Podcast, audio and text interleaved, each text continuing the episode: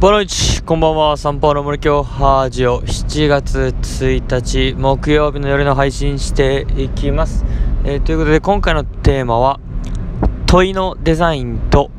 ゴール設定というテーマでお送りしていきます。えー、まあ7月になりましたと。7月1日ですよと。いうことで、うん、やっぱり月が変わるとなんだか気分がですね変わる気がする。やっぱりこうリセットというか心機一転できますよね。はい。なんかうん。なんかやっぱそれ大事ですよね。やっぱ心機一転するって大事だし気分を変えるって大事だと思うんでまあそんな感じで始まった7月1日ですがえー、まあ問いのデザインとえー、ゴール設定ということで、まあ、問いのデザインという本があるわけですよ。まだ読んでないんですけど僕は。本当タイトルだけで。飾ってるインテリア状態なんですがきっといい本なんだと思います。はい。でこれからの時代は答えではなくこう問いが大事だみたいな内容だと思ってます。まだ目次も読んでませんが。はい。で今読もうと思ってちょっと本棚から引っ張り出して机の上に置いてみては置いてみるには見たんですけどどうなるか分かりません。が、やっぱこう問いのデザインということを僕もですね、タイトルだけでこう意識している部分がありまして、えー、まあ学校現場における ICT ですね、こうギガスクール構想で、まあパソコンが入ってるわけですよ、簡単に言ったら。パソコン、タブレット、なんかの Google Chromebook っていうパソコン兼タブレットみたいなのが学校に入ってですね、本格指導とまでは言いませんが、ちょいちょい指導ができてて、昨日、今日とちょいちょい使ってるんです、僕。で、その中で今日社会の授業の時に、あのー、まあ、子供たちもやっぱ使いたいんで、1日1回ぐらいですね。まあ、調べ学習で、ちょっと自由度高めに使わせてみたんですよね。こう、今水のこととかやってるんで、ダムのこと調べたりとか、浄水場のことを調べると。っていう中で、なんか教師としては、まあそうやって、こう自由に勉強させてやっていきたい気持ちもありつつも、やっぱこう教科書を沿ってですね、やっぱテストに向けて最低限抑えるべき内容というかそのポイントはあるんで、まあ、そこをやりつつもこう、まあ、自由度高くやらせてあげたいなみたいな中でちょっと今日はもう思い切って自由度高めにこうこう子供に権利を与えたわけですよ。でやっぱその中で多分去年までの自分っていうか経験が浅い時の自分だったらもうさあじゃあ自由に調べようダムって検索しろ浄水場って検索しろみたいなことをですね経験が浅い時にはやってたと思うんですけどやっぱここで僕は問いのデザインっていうことをなんか意識して子供たちにこう明確にですねじゃあなじゃあ何を調べるんだっていうところをしっかり絞って提示をすることができたんですよね。えじゃあみんな何調べたいのってのはこう今ダムやってるからダムのこととか。あとまあ浄水場もってるからこう浄水場のことって出した上でじゃあダムの何調べるのっていうのであダムの大きさとか幅とかどのぐらい水が入るのかとか。長崎の五島市はどこにあるんだろうとか。え日本一大きいダムってどのくらいなんだろうとか。え世界一ってどうなんだろうみたいな感じでまあ子供との対話との対話の中でですねそうやってこう問いを出し出していったわけですよ。で浄水場に関しても、まあ、浄水場の仕組みをもっと知りたいとか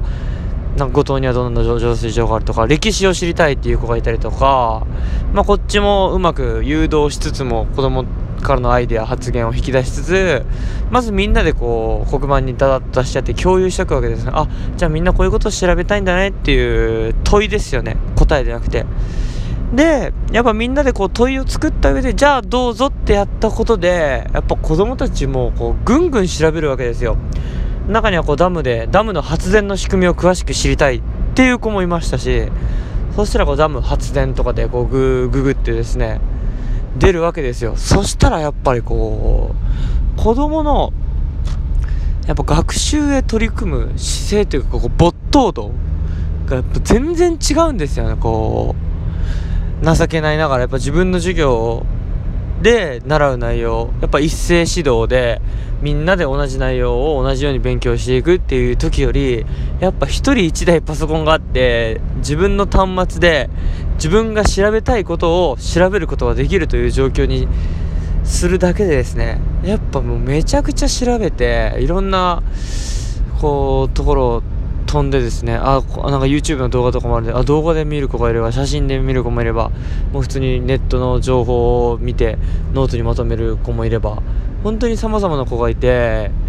こうまず問いをデザインしてあげることでこちらから問いを与えることでやっぱ子供たちってこんだけ学べるようになるんだなっていうか自ら学んでいくんだなっていうことを知れたのが今日の本当に大きな大きな大きなとっても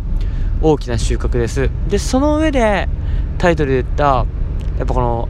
えー、ゴールの設定ということで今回ははっきりとゴールは設定しなかったんですけどパソコン使用開始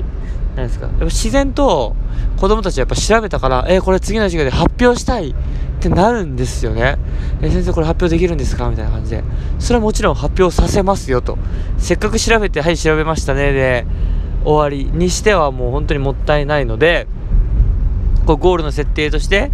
こう個人で発表しますよなのか、まあ、グループで発表しますよなのか、えー、調べたことが同じ内容似てる人同士で一緒になって発表しますよなのかは分かりませんがやっぱりそういったこうアウトプット